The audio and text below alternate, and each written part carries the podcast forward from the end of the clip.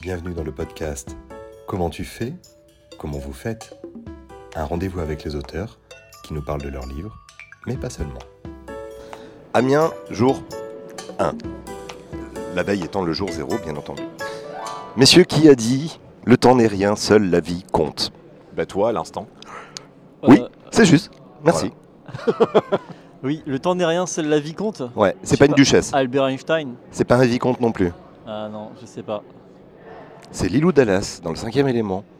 Ah, Lilou Dallas, Ah. Passe. Elle dit un truc comme ça? Elle dit un truc comme ça. Ah et elle bah le écoute. dit en regardant euh, ce Willis ténébreux. Ah là là. en lui disant tu vas me sauver, ne t'en fais pas, le temps n'est rien, seule la vie compte. Et là j'ai trois auteurs qui face à moi se disent où est-ce qu'on est tombé? Non, mais Eh bien, on est tombé- mystérieuse. dans, dans une introduction qui n'est absolument pas si mystérieuse que ça, puisque la réalité, cette citation qui va nous intéresser véritablement, c'est la vie trouve toujours son chemin. Et là, on est dans Euh, Jurassic on est Park. Et dans là on est dans Jurassic Park, absolument. Ah Waouh, l'enchaînement. J'adore. Magnifique. Ça commence bien. Actualité reçoit aujourd'hui trois auteurs pour une bande dessinée au nom imprononçable. Non, moi je veux t'entendre la prononcer. Tu veux m'entendre la Ouais, prononcer S'il te plaît. Euh, Ouais, mais j'accepte. Moi c'est bien. C'est bon Pas Ouais, mal, pas mal. En fait, euh, dans- contractuellement, on, l'avait- on leur avait demandé d'enlever les voyelles. Ils ont donc réalisé une bande dessinée où l'histoire d'un jeune garçon qui s'apprête à se faire adopter va finalement s'engouffrer dans un périple absolument dingue, l'embarquant dans la préhistoire. Tout à fait.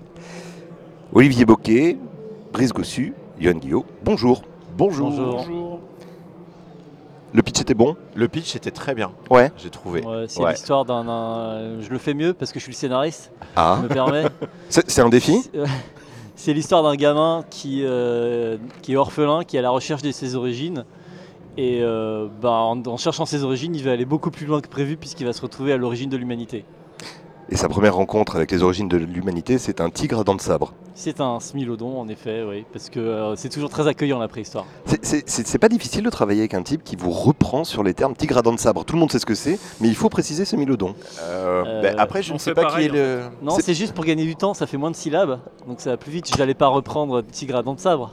Et, et du coup, là, ça fait beaucoup de syllabes. Il a depuis pas tort. on Et- parle. et même nombre de syllabes, tigre Il n'a pas tort, c'est il a de la chance parce qu'il parlait à des gens qui savent ce que il, parlait à des gens qui savaient ce que c'était un smilodon. Donc heureusement pour lui, en l'occurrence. Messieurs, vous- on, on vous prend juste à la sortie d'un atelier. Oui. Euh, on est aujourd'hui à Amiens pour les rendez-vous de la bande dessinée 27e édition. Une exposition intitulée Jurassic Park Ouais, bien. a été mise en place et, et- et vous sortez juste d'un atelier. Qu'est-ce que vous avez fait dans cet atelier précisément? De la découpe de peau Ben, de- alors, euh, Ah, on déjà, pu, déjà j'ai des découpes de peau. Ouais, apprendre Mon à Dieu. faire du feu, à tanner des peaux. Alors moi déjà, je tiens à préciser que je suis le seul à avoir mis une peau de bête et que mes collègues n'ont absolument pas joué le jeu. Toi, tu l'avais Je l'ai fait. Euh, J'ai des photos. Ben, voilà. En plus, ça, il y a les photos pour prouver. Nickel. Mais, mais on, on va raconter l'exposition après. Je voudrais savoir l'atelier, ce que vous avez proposé. en Bah, réalité. L'atelier, en fait, déjà, on- dans un premier temps, euh, Olivier est arrivé mercredi déjà pour faire des interventions avec les écoles, pour déjà parler de média de la bande dessinée, en fait, savoir comment on fait une bande dessinée, quels sont les codes, parce que mine de rien, c'est quand même un média qui possède ses propres codes. Et euh, bah, on leur montre un petit peu comment. euh, c'est un petit peu comme quand on commence à bande dessinée. Moi, quand j'ai commencé, on m'a toujours dit Ok, tu sais dessiner, mais est-ce que tu sais raconter avec ton dessin? Et c'est l'essentiel de la bande dessinée. La bande dessinée, il faut savoir raconter avec son dessin. Et c'est quand même une, euh, il faut apprendre. Il y a des, voilà, comme je disais, il y a des codes, il y a des façons de faire. Il faut apprendre ce que c'est les cases, les strips, les onomatopées, les bulles, euh, les, voyelles. astuces pour faire du mouvement, les voyelles. Ça, c'était notre petit choix personnel. Euh, donc, on leur a montré tout ça rapidement et en fait, je leur- on leur avait proposé de, la création de petits personnages. On leur avait fait soit un petit dino, soit un petit mammouth, de proposer de leur raconter leurs propres aventures avec ça, où ils faisaient un petit peu ce qu'ils voulaient. Et on leur a montré aussi nous comment on a fait. Vous avez pris part à la scénographie, à la création de l'exposition. Vous l'avez découverte euh, On nous a demandé, en fait, c'est, euh, ils nous ont contactés à Amiens en nous disant euh, on veut faire une kermesse préhistorique à partir de Frunk. Euh, on a des idées de jeu, la, la pêche au canard, mais ce serait des piranhas, euh, des, des choses comme ça. Et puis euh, ils nous ont demandé des idées, mais en fait ils les avaient toutes. hein. Ils avaient toutes les idées. En fait, euh, moi, je les avais déjà rencontrés l'année dernière. J'étais venu dans le cadre euh, de l'expo Goldorak l'année dernière. Et j'avais rencontré Axel euh, qui, justement, euh, m'avait parlé du projet. J'avais trouvé ça super parce que, comme on dit, je suis toujours très content d'avoir une exposition euh, sur son travail.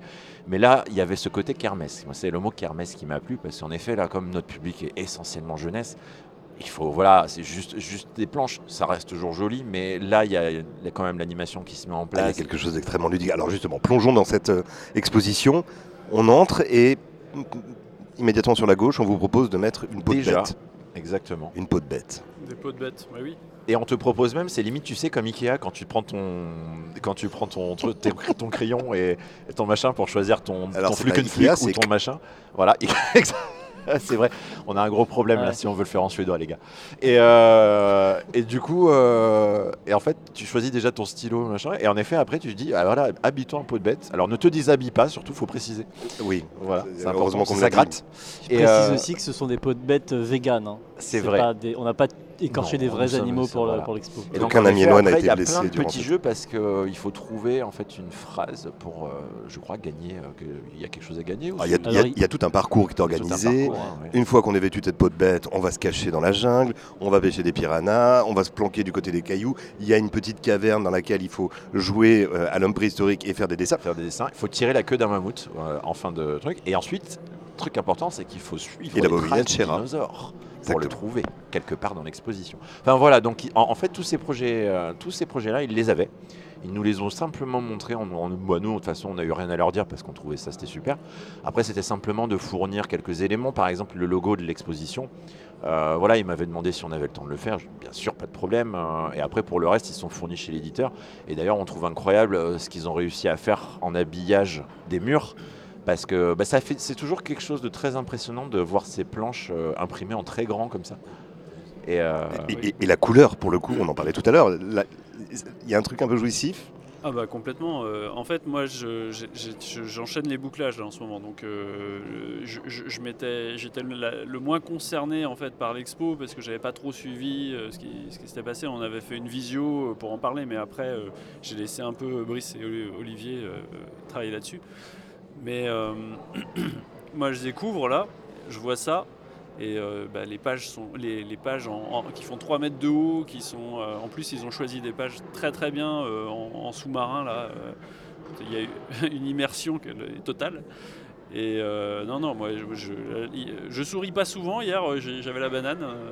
il avait tellement la banane qu'il m'a mis le main aux fesses. Oui, je l'ai dit non, en direct mais sur non, les mais podcasts. c'est- c'est- c'était pas moi. C'était pas moi, c'était ma main. C'était pas moi, c'était ma main. Vous vous êtes amusé Ouais, ouais, Ouais. c'est- En- en voyant ce qui a été fait. Incroyable. Oui, oui, On se prend carrément. au jeu. mais on Oui, était, non, oui, oui. super. Moi, j'ai, euh, honnêtement émis l'idée de dédicacer dans cet endroit-là parce que j'adore. Quoi. C'est vraiment. euh, À poser une patte, Ouais, voilà, c'est ça, exactement. une patte de sémilodon. Non, ouais, c'est ça. Non, vraiment, euh, le lieu, bah, déjà, euh, c'est quand même très émouvant de voir. euh, c'est quand même notre première expo autour de notre série hein, depuis. Oui. Donc, euh, c'est 2017, mars 2017. 2017 pour le premier tome. Ouais. Euh, on avait Une intégrale commencé- déjà sortie en Ouais, 2020. une intégrale entre, du, les du quatre premier premiers cycle. tomes. ouais. Voilà. On avait, euh, on avait commencé, mais mine de rien, c'est vrai que ça commence à dater parce que donc la- le premier tome est sorti en mars 2017, mais euh, le petit secret qu'on va avouer parce que tout le monde a dit mais quand même vous sortez un tome tous les 4 mois, vous êtes des fous. C'est vrai que sur les premiers cycles on a fait ça. Euh, mais en fait, euh, on va vous dire un secret, c'est qu'on avait commencé à bosser dessus en 2015. Donc euh, quand le tome 1 est sorti, on était déjà en train de bosser sur le troisième. Ah, Voilà, c'est décevant. hein. Ah, les- les- les ouais, outils de ouais. fabrication. Je crois qu'on- on va s'arrêter là, messieurs, je suis désolé. Nous sommes juste des hommes. Il faut se dire ça quoi. alors des Homo sapiens sapiens Homo d'ailleurs. sapiens sapiens. L'idée au départ de, de- de- de ce Franck orphelin, elle vient, elle vient comment? Parce que la narration, ok, c'est la plongée via un, un goulot d'étranglement qui ramène dans le temps, qui ramène. Et puis maintenant, on va falloir quand même qu'on explique pourquoi on s'amuse autour des voyelles depuis le début de l'entretien. C'est que Franck parle normalement en tant qu'il est dans notre époque contemporaine. Quand il arrive dans le monde préhistorique, ils ont bouffé littéralement les voyelles. Ils les ont pas encore inventés. En fait, on est arrivé dans, comme on est au, début de, de l'humanité, ils n'ont rien inventé. Rien. Ils n'ont pas le feu, ils n'ont rien. Ils n'ont même pas les voyelles. Pourquoi j'ai fait cette blague? Parce que ça me permettait euh, de, Ils n'ont pas le F. de revenir. Ça, ça me permettait de revenir assez facilement sur euh, la communication sans avoir à partir de. euh, je vais apprendre une langue étrangère. Donc il y avait ce truc de. À la fois, on ne peut pas dire que les hommes préhistoriques euh, vont parler comme un, un jeune d'aujourd'hui. Et à la fois, je n'avais pas envie non plus de passer des tomes entiers à euh, faire euh, le petit blanc, le petit mâle blanc moderne qui va voir les sauvages et qui va les éduquer. Donc la ça- ça- ça- ça fait une bonne blague, ça fait un bon titre. Frunk, c'est comme Franck, mais sans le A, et ça fonctionne très bien. Et euh, bah, ça, ça- ça montre quand même un côté hyper dépaysant de je suis plus du tout au même endroit. Et ça, on le tient juste sur un tome. Évidemment, à partir du tome suivant, les hommes préhistoriques ont acquis euh, le langage normal à peu près. Ah, Après, dans, dans un scénario, une, une langue consonantique, euh, l'hébreu en est une, il n'y a pas de voyelles, il faut les rajouter, il faut les inventer. On arrive à jouer, mais les, les pr- les premiers dialogues sont un peu, un peu costauds quand même. Ouais, c'est ça. Y, y il y a un décryptage, il y a vraiment un effet mystérieux qui approfondit, qui, qui plonge un peu plus dans cette ambiance. Oui, oui. Bah, Et après- puis il y a, il y a- il y a un truc de, de mystère qui est le mystère de la lecture et qui a été vachement pris au vol par des, des professeurs de CP. Ils Oui. se servent de ce bouquin comme euh, un manuel de lecture parce que c'est génial pédagogiquement de faire lire à des enfants des, des mots sans voyelles. Il y a un côté à vu à quel point elle éclatée à essayer de parler sans les voyelles. Il s'est dit là, on tient un truc, ne serait-ce que fun pour les enfants et pour tout le monde, à vrai dire. Et moi, je sais que par exemple, j'ai un lecteur euh, qui est un copain euh, dans le sud de la France qui m'a dit Mais du coup, j'ai fait faire à mes élèves les fables de La Fontaine sans voyelles. Et il m'a dit Les gamins se sont éclatés. Et mine de rien, c'est vrai que le travail, le, le cerveau. Alors, c'est vrai qu'il y a quand même une ou deux bulles dans le premier tome qui sont assez costaudes. Même moi, euh, j'avoue que aujourd'hui, je les relis, euh, je me souviens pas, et j'ai un peu du mal. Mais on se rend compte que assez facilement, après, ça peut dépendre des personnes. Mais une fois que tu as compris comment ça marche, le cerveau fait le travail tout seul. C'est un petit peu comme des fois, tu vas passer sur Facebook ces messages où tu remplaces des lettres par des chiffres. euh, et tu vas de ton cerveau, Le- en langage y, y il y a un terme euh, que je ne connais, un terme scientifique que je ne connais absolument pas. C'est Milodon. De quoi? Le smilodon. le smilodon. Voilà, c'est le smilodon de l'électrique. Mais que, qui disait justement qu'en fait le cerveau euh, va de toute façon prendre le relais pour te déchiffrer et te permettre de quand même arriver à lire, même s'il te manque des éléments. Euh, Pardon. vas-y, vas-y, j'ai fini. J'en oublie, je- c'est pas les voyelles que j'oublie, c'est le micro. L'histoire commence entre vous directement. Qui impulse l'idée en disant on va parler de préhistoire ou les gars, je vous emmène en voyage, euh, genre un Euh, road oui, trip moi, j'ai eu préhistorique cette idée-là et j'ai c'est une idée que j'ai j'ai nourrie pendant longtemps. Je savais pas exactement comment la raconter. Je me disais c'est une idée évidente. Euh, L'histoire d'un gamin qui est téléporté dans la préhistoire, c'est très étonnant qu'elle n'ait pas existé avant dans une, dans une histoire grand public. Parce que c'est quand même, J'ai c'est quand même pas très, très roman qui original, s'appelle quoi. Petite Planète, Oui, ben voilà. Mais, mais qui était un roman jeunesse pour le coup. Mais, j'étais, ça j'étais- arrive effectivement. j'avais il y a des 10 trucs- ans quand je Il y en a quelques-uns des trucs comme ça, mais il n'y a pas encore, il n'y avait pas encore avant Frunk quelque chose qui était euh, vraiment très connu. On avait quand même cette impression, c'est comme quand Toy Story a débarqué, il y avait plein de petits dessins animés qui existaient avec des jouets qui prennent vie, mais il n'y en avait pas un qui avait marqué euh, le, voilà, une génération, on va dire. Donc l'ambition pour moi, c'était ça, mais du coup, il fallait bien le faire. Et euh, quand j'ai su comment raconter l'histoire, il a fallu trouver euh, la bonne équipe, et donc on a trouvé Brice qui n'avait jamais dessiné exactement comme il dessinait dans Frunk. Et quand il a fait les essais, je lui ai dit mais pourquoi t'as jamais dessiné comme ça? Il m'a dit Bah, parce que moi je m'ai demandé, mais c'est ce que je fais pour me faire plaisir. Et il a tout de suite pro- proposé à Johan, parce qu'il connaissait le talent de Johan euh, pour donner vie à ses dessins, et ça a marché. J'ai fait mon coming out euh, de dessin avec euh, Funk, vraiment. Ouais. C'est, en, fait, je viens vraiment des univers. Moi, le dessin, j'ai j'ai toujours adoré dessiner des trucs d'aventure. Moi, j'étais Team Dragon Ball quand j'étais gosse, donc vraiment tous ces trucs de récits d'aventure où c'est fun, où il y a des, des- des péripéties incroyables, mais en même temps, il y a des moments de tension, il y a peut-être des moments. Enfin, voilà, les récits d'aventure euh, avec un grand A. Et euh, j'avais déjà amorcé le virage avec la série que je faisais avant chez Soleil qui s'appelait Les Enquêtes du Mystérieux. Mais en fait, c'est ce qui a permis à Olivier de voir ça en librairie en disant Hey, ça peut être pas mal en termes de dessin. Et je me rappelle très bien euh, qu'il en avait parlé à, à Benoît Fripia qui est allé voir mon boulot. Il m'a dit Mais en fait, ce mec-là, il fait plutôt de l'ado adulte un peu gore. T'es sûr que c'est le bon choix? Et c'est vrai que bah, pendant un moment, j'avais pas pu faire l'essai parce que j'étais extrêmement occupé. Et Benoît m'avait envoyé un mail en disant Bon, par contre, euh, faut que tu nous dises parce que là, on- si tu, si tu n'as pas le temps, on va trouver quelqu'un d'autre pour le faire. J'ai dit Non, non, non, t'inquiète pas. Parce que moi, j'ai vraiment Benoît Fripia, c'est notre éditeur chez notre Dupuis. éditeur chez Dupuis, voilà. Et euh, moi, je sais que quand j'ai reçu le, quand j'ai reçu le, le- le- le- le- le script d'Olivier, quand il m'avait fait lire le projet, quand tu commences à te taper une barre de rire, quand tu lis le truc, tu dis non, là, il se passe quelque chose. Oui. Et donc, euh, bah, j'ai fait le plus naturellement du monde l'essai. Et c'est vrai que je l'ai envoyé. Ils ont dit non, mais alors euh, Benoît a dit euh, très, très, très justement, et je pense qu'il a contribué à ça. Il dit bah écoute, j'espère que tout ce que tu es en train de faire va foirer pour que du coup tu aies le temps de t'occuper pleinement de notre série. Et c'est ce qui s'est passé. J'ai supposé qu'il avait le bras long Oui. ou qu'il a fait quelques petits rites sacrificiels dont, de- dont- dont je n'ai pas eu connaissance. Et euh, donc voilà, donc ça a commencé comme ça. Et moi, instinctivement, de toute façon, moi je suis vraiment quelqu'un qui aime le dessin noir et blanc, mais pas la couleur. Et instinctivement, euh, on avait déjà travaillé ensemble avec Johan et je connaissais son amour pour la préhistoire. Ah. Et je l'ai un peu piégé, Je mais je vais te laisser avoir, raconter. hein, Je me suis fait un peu avoir. C'est-à-dire En fait, euh, Avec Brice, en fait, on, on- on s'était rencontrés sur un album où, en fait, euh, un éditeur nous avait réunis. euh, on se connaissait pas très bien, mais ça a matché tout de suite. C'est-à-dire que euh, je, recevais les pages, je les trouvais superbes, euh, je, les mettais en couleur, lui devait trouver ça très bien. Puis en fait, on a fait un album, notre premier album, on, l'a fait pratiquement sans trop se parler, en fait, finalement. Mais sauf qu'après, en fait, ça a tellement bien marché qu'on en a fait deux autres. Et après, quand il est arrivé sur Franck, très naturellement, il m'a dit Bah écoute, viens. Et moi, je me suis fait un peu avoir parce que j'avais deux exigences. Je voulais mon nom en couverture, ça s'est pas fait pour des questions juridiques à la. à- voilà. Et, euh, et je voulais des dinos. Mais je les ai attendus longtemps, les dinos, moi. Bon, après, ce qui est vraiment bien, en fait, ce pourquoi je suis très content d'avoir pu euh, venir faire la couleur sur Franck, c'est parce que bah, déjà, j'adore bosser avec Brice. En fait, son, son dessin me parle. C'est-à-dire que quand je vois les noirs et blancs arriver, je sais exactement comment ils seront en 5 minutes, je sais comment ils seront à la fin. Comment ce sera en couleur. C'est l'expérience commune, c'est le temps Alors, non, c'est vraiment le- temps.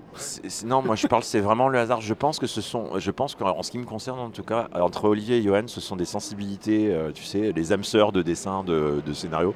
C'est Olivier à la manière d'écrire que qui est, qui est celle qui me pousse à faire ce métier, Qui résonne, en fait. qui résonne. Et la façon dont Johan met en couleur mon dessin, c'est ce que je vois. C'est ce que voilà. Je n'ai rien, je n'ai jamais rien à dire. Je lui ai fait changer une, euh, j'ai changé, ouais, c'est ce qu'on disait sur le tome 2. Bah, sur Une sur scène de l'ensemble nuit. de, la, de Franck, en fait, il y a juste une scène où il m'a dit Ah, tiens, ça, ce serait plus rouge. Voilà. Ce serait mieux si c'était plus Sur, rouge. euh, sur Et une Mais c'était voilà. déjà rouge. Ben, euh, C'était dé- fait, c'était c'était- déjà orange, moi j'ai rougi un peu plus. Voilà, C'est tout. et donc euh, c'est Sur pas une vraiment une correction en plus, c'est juste, euh, c'est juste un Une choix. suggestion. euh, donc en fait, on est en. en- on, on- on fonctionne très Ah bien ouais, ensemble. c'est voilà. et, c'est euh, instinctif. C'est vraiment, Ça, ça marche euh, très, bien. moi Et- que je dis quand on trouve des gens, euh, quand on trouve une team comme ça, c'est quand même royal de Et en plus, il y a un truc très particulier à propos de Franck, c'est que c'est la première fois que je me retrouvais sur une BD où on me disait tu as carte blanche. Tu fais ce que tu veux. Eh ben, J'en ai profité. j'ai fait ce que je voulais. C'est-à-dire que j'ai fait que des trucs que normalement, ben. Faut, faut pas trop faire. euh, des, choix de, personnages qui va changer complètement de couleur. euh, mais en fait, moi, je pars du principe que le cerveau, à un moment à partir du moment où il a fixé que tel personnage avait telle couleur, on peut changer la couleur du personnage suivant l'ambiance et le cerveau va l'adapter en fait. Donc il y a plein de choses comme ça que j'ai pu tester, euh, plein de, plein de météorites. Moi, c'est la première fois que j'ai vu une jungle rose quand même dans l'album, et là j'ai dit mais c'est absolument génial. Et oui, bah Pourtant, oui. on m'a dit que vous preniez des, euh, des drogues et des substances qui font voir la jungle et rose. du coup, Ah, mais il euh, faut bien, il faut bien faire ce qu'il faut pour, pour aller là, pour dépasser ses propres limites. Et puis c'est du puits qui fournit la drogue, hein, de toute façon, tout va bien. Celle-là, elle est bien, elle- elle est enregistrée, Ça celle-là. s'appelle des frites en Belgique. t'as une frite qui dépasse du nez là. Des psychotropes. ouais. Le- L'idée de cette confrontation entre la modernité d'un gamin qui est paumé à la recherche de ses racines, il y a quand même un mal profond en lui. Euh, la, la scène d'ouverture, il fracasse une verrière, ça va coûter un bras et demi, voire deux reins à ses futurs parents adoptifs.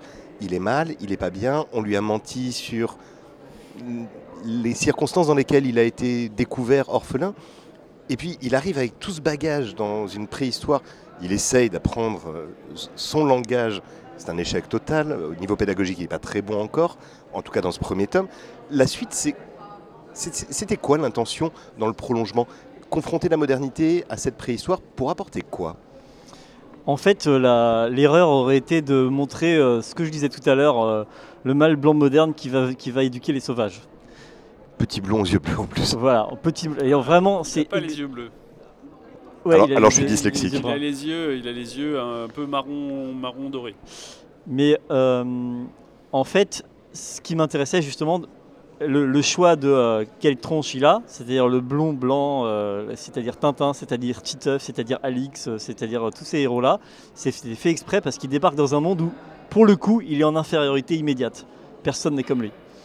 Et euh, ça- ça- ce- cette façon qu'il a d'arriver dans la préhistoire, un peu en conquérant au départ, en se disant, bah attends, moi je connais Je connais la vie quand même. Je sais ce que c'est que le J'ai un couteau suisse, les gars. Euh, J'ai un couteau suisse et euh, les gars, on va faire du feu. Bah, il connaît théoriquement des choses, mais il les a jamais appliquées. Et quand moi, c'est ce que je dis toujours quand j'interviens dans des écoles ou même euh, si aujourd'hui je vous mets dans la forêt de Fontainebleau et je mets une barrière autour de vous et je vous laisse deux semaines, je vous dis maintenant survie. Combien d'entre nous survivent réellement? Quasiment aucun. En fait, on n'a aucune connaissance pratique de comment faire les choses. On ne sait qu'utiliser des outils. Et à la préhistoire, c'est l'inverse. Ils n'ont pas d'outils, donc ils sont obligés d'inventer les choses. Et il y a une espèce de collaboration entre les deux. Il y en a un qui sait comment faire le feu, mais l'autre qui sait comment survivre euh, au froid sans le feu. Il y en a un qui sait, euh, par exemple, comment s'orienter, et un autre qui sait comment survivre euh, avec les mammouths. Il y en a un qui connaît le langage, mais il y, en a un autre qui connaît les plantes comestibles. Et euh, on se retrouve donc dans des situations où euh, c'est pas l'un qui enseigne à l'autre, c'est tous qui s'enrichissent ensemble. Et lui, il va chercher, il cherchait une, euh, il, cherchait ses parents, il va finir par trouver mieux que ça, il va trouver une famille adoptive. C'est lui qui va adopter une famille plutôt que d'avoir une famille qui l'adopte. Parler d'infériorité numérique, il y a même quasiment une race extraterrestre dans le, quand on ouvre le premier album. Il y a des, il y a des, des Homo sapiens qui sont, oui, limite race extraterrestre. c'est des cannibales quoi. Euh, et effectivement, ils Et donc, pas quand, on mange des êtres humains, on a la peau de cette couleur? Mais c'est non, c'est des, peintures. Ce sont des Bah oui, peintures c'est des peintures. Tout à Bah, fait. D'ailleurs, euh, dans la Je guerre plaisantais, c'était simplement parce feu, que- quand ils tombent sur des justement les, les- les cannibales, en fait, il y, a- il y a trois peuples dans la guerre du feu. euh, et à chaque fois, ils ont une, une apparence complètement différente. En fonction fait, c'était l'idée et- parce qu'on avait, euh, il y avait trois, trois tribus préhistoriques différentes. Il y avait euh, ceux que rencontre Franck euh, au début de l'album, les Néandertals. Nous, on les a appelés comme ça, les roux. Donc, euh, on a Léonard, euh, Chipolata et Maître Cube. Oh, j'ai spoilé les noms. Euh, et il fallait qu'on trouve aussi un autre code couleur pour ces cannibales. En fait, on s'est dit, mais il faut imaginer qu'ils sont recouverts de cendres et de, et de maquillage. C'est pour ça qu'on les a fait blancs et noirs. Mais en effet, c'est très surprenant. Je pense parce que nous, on- nous c'est logique, on sait parce qu'on y a pensé, mais on l'explique pas. Et c'est vrai que je peux comprendre le côté, mais c'est bizarre, ils ont des taches noires. Mais, ce qui renforce effectivement ce côté seul, seul à découvrir un nouvel univers et puis seul à être confronté à des préjugés qu'il peut avoir ou à des présupposées connaissances ou un savoir même qui le différencierait, donc le rendrait meilleur en fait. Oui, alors que pas du tout. Et en fait, quand on, Oh que a- non. quand on analyse, on n'est pas du tout dans un. On n'assène pas euh, du wokisme à, à toutes les pages, mais n'empêche que si vous regardez, bah, vous allez voir que euh, la personne qui dirige la tribu, en fait, c'est la femme. C'est jamais dit, mais c'est comme ça. C'est elle qui tient la lance et c'est le mec qui tient le bébé. Euh, c'est lui qui fait de la couture. Mais c'est on, jamais on fait un, un zoom dessus. Ça se passe. Ça arrive comme ça. Vous le remarquez ou vous le remarquez pas. Mais il y a une façon de dire au départ de l'humanité, tous les codes qui sont installés aujourd'hui, ils n'existent pas encore. On a encore le choix de décider ce que l'humanité va devenir. C'est un matriarcat pas tout à fait définitif, C'est un, un il y a un égalitat, équi- quoi, un on va dire. équilibre. C'est un Ouais. égalitat, ouais, Ouais. c'est ça. un entre- Bien, puisque vous venez de vous amuser euh, dans un atelier, c'est à moi désormais de vous poser quelques questions. Une séquence quiz, puisqu'il y a des amateurs Oh là là là. Ah oui, ça va être Oh drôle. là. Chacun son tour. Puisqu'il y a des amateurs de préhistoire et que j'ai revu Jurassic Park récemment, je vais vous demander de savoir, Très de me en matière de préhistoire. Jurassic Ah bah ouais, Non, mais je- moi j'ai tout hein, je- J'ai tout appris. Comment Monsieur Spielberg a réalisé les bruits des animaux? Par Ah, exemple, le, c'est en mixant. euh, il y a- le- il y a le du- vélociraptor, quel animal a été utilisé? Je- alors, dans mon souvenir, il y a du cochon. Il y a du, Il y en a il y a de la prune aussi. Il y a de la prune aussi, il y en a. Euh, Non, alors ça, c'est une très bonne question. Est-ce que c'est vraiment des animaux? Oui. Oui, alors c'est des, des- c'est des mixages d'animaux. Pour les vélociraptors, c'est à la base un bruit d'accouplement de tortues. Ah, c'est intéressant. Moi, j'aurais pensé à un, un- un vélo, une Ça fait ce scie et un- une râpe. Ah bah, au bout d'un Ah, moment, oui, pas- oui, ça pas rappe assez, euh, peut-être. Un alors. vélo, une scie et un râpe. Je n'observais pas assez les tortues qu'il y avait dans le jardin de ma voisine quand j'étais gosse. Tu coup, les as pas gaffe. d'assez près. Tu les as pas micro. d'assez près. Je sais que c'est capable de faire des bruits genre. C'est génial. Pour le Triceratops, c'est le seul animal qui n'a pas bénéficié d'un bruit. Oui, Animal bah au départ. Il est, il est malade. Il respire. Ouais. Et- C'est un tube en carton qui a servi à faire Ah, les bruits Ah ouais. du Triceratops. C'est ILM qui a fait les, les bruitages, hein, je suppose. Exact. Les bébés raptors, Bah, des bébés tortues qui s'accouplent. On dirait, on dirait un, Non, là, c'est- une là, c'est porte sale. qui grince ou un truc comme ça. Non il, Ouais, Je sais pas. il a mixé des bruits de bébés oiseaux et renards. Ah. Ouais. Et je vous garde le meilleur pour la fin, évidemment, mon favori, le T-Rex. Le rugissement du T-Rex, d'où vient-il? Est-ce qu'il n'y a pas une baleine là-dedans? Non. Il est pas mauvais quand même. Il y a une baleine? Pas pour le T-Rex, Non. mais non, il est non. pas mauvais. Ah, parce qu'il y a vraiment une espèce de son hyper euh, Ouais. profond. euh. À la baleine, c'était la subsidiaire. Mais Ah, c'est le pour, diplodocus. pour- pour le T-Rex, Ils ont il a enregistré utilisé barrissement d'un bébé éléphant. Ah, c'est pas bien. paradoxal à Bien un point stratosphérique cette Ah, histoire. c'est marrant. ouais. Et alors effectivement, la baleine, elle existe, et pour le brachiosaure, quand le brachiosaure Ah, éternue, d'accord. il a mixé le bruit d'un âne et d'un évent de baleine, en effet. C'est- C'est dingue. Il faut quand même avoir l'idée de se dire j'imagine trop que c'est le mix entre un âne et une baleine quoi. Ouais. Et co- mais à quel moment c'est dans le ça, ça a Ouais, le cerveau hein, de quelqu'un les mecs. Ils- je crois qu'ils ont fait des tests. génial. On va prendre un chat et une tortue qui s'accouplent, on va voir ce que ça donne. Ouais. Ah non, Non, ça, ça, marche pas. ça marche pas très bien. J'avais vu pour Le Seigneur des Anneaux, ils parlaient de la manière dont ils avaient fait aussi les, les bruitages Oui. des monstres. Oui. Et à chaque fois, tu voyais les, bah, dans, c'est dans les suppléments, Mhm. tu vois les bruiteurs, bah, là on a, on a mixé du morse avec autre chose. Et là, du morse avec un autre truc. Et là, bah, du morse aussi. Une espèce de constance quoi quand même. Ouais, ouais, ouais. Oh, le morse, c'est bien, ça sert à tout. C'est ça. Euh, Olivier Boquet, France, Brice Cossu, pardon, Johan. Guillot pour Franck. Merci beaucoup de nous Merci avoir rejoints et merci pour ce podcast. Merci. beaucoup. Longue vie. Euh, lgv, Et ça. lgv. Et je vous laisse le mot de la fin, sans voyelle. Euh, lisez. ça marche pas Lisez le- Comment on dit lisez actuellement. Ah, ouais. Bah, C'était LT. On est quasiment en train de parler en suédois. là. Voilà. Et, et là, moi, je, Qu'est-ce que- je réponds. J'ai juste dit venez nombreux à Amiens, mais Amiens c'est Je Ah, je pensais que c'était un accouplement de tortue. un accouplement de tortue au ralenti. Merci beaucoup, messieurs. Passez une excellente fin de À toi salon. aussi. Au Merci, revoir. Au revoir.